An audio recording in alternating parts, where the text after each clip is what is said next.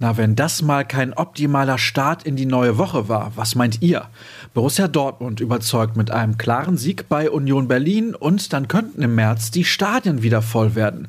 Was es damit genau auf sich hat, das erfahrt ihr in der heutigen Ausgabe von BVB Kompakt, zu der ich euch sehr herzlich willkommen heiße. Ihr hört in den nächsten gut dreieinhalb Minuten die Stimme von Sascha Staat.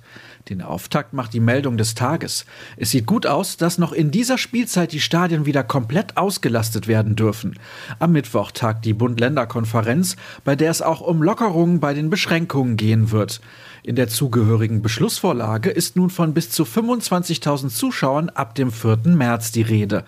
Ab dem 20. März sollen dann sogar alle tiefgreifenden Schutzmaßnahmen entfallen. Das bedeutet konkret, schon das Heimspiel gegen RB Leipzig Anfang April könnte demnach wieder vor über 80.000 Zuschauern stattfinden.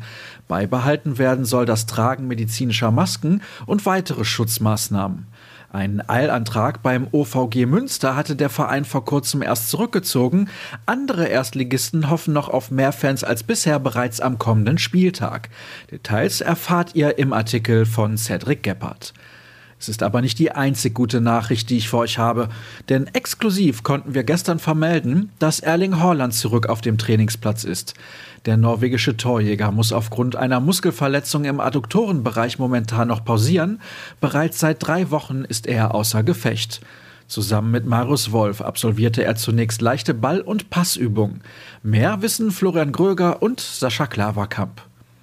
Von den Profis wechseln wir thematisch zum Nachwuchs. Die U19 begeisterte vergangene Woche beim 5 zu 3 Erfolg in Empoli. Nun steht der Gegner für das Achtelfinale in der UEFA Youth League fest. Anfang März geht es für die schwarz-gelben Talente auf die Insel zu Manchester United. Ein absolutes Highlight. Sollte man sich im Duell mit den Red Devils durchsetzen, wartet auch in der Runde der letzten acht ein sehr namhafter Gegner. Dann treffe man in Dortmund auf Real oder Atletico Madrid. Hinweisen möchte ich übrigens noch auf zwei Dinge in Bezug auf den Erfolg bei Union, angefangen beim Kommentar von Kevin Pinnow.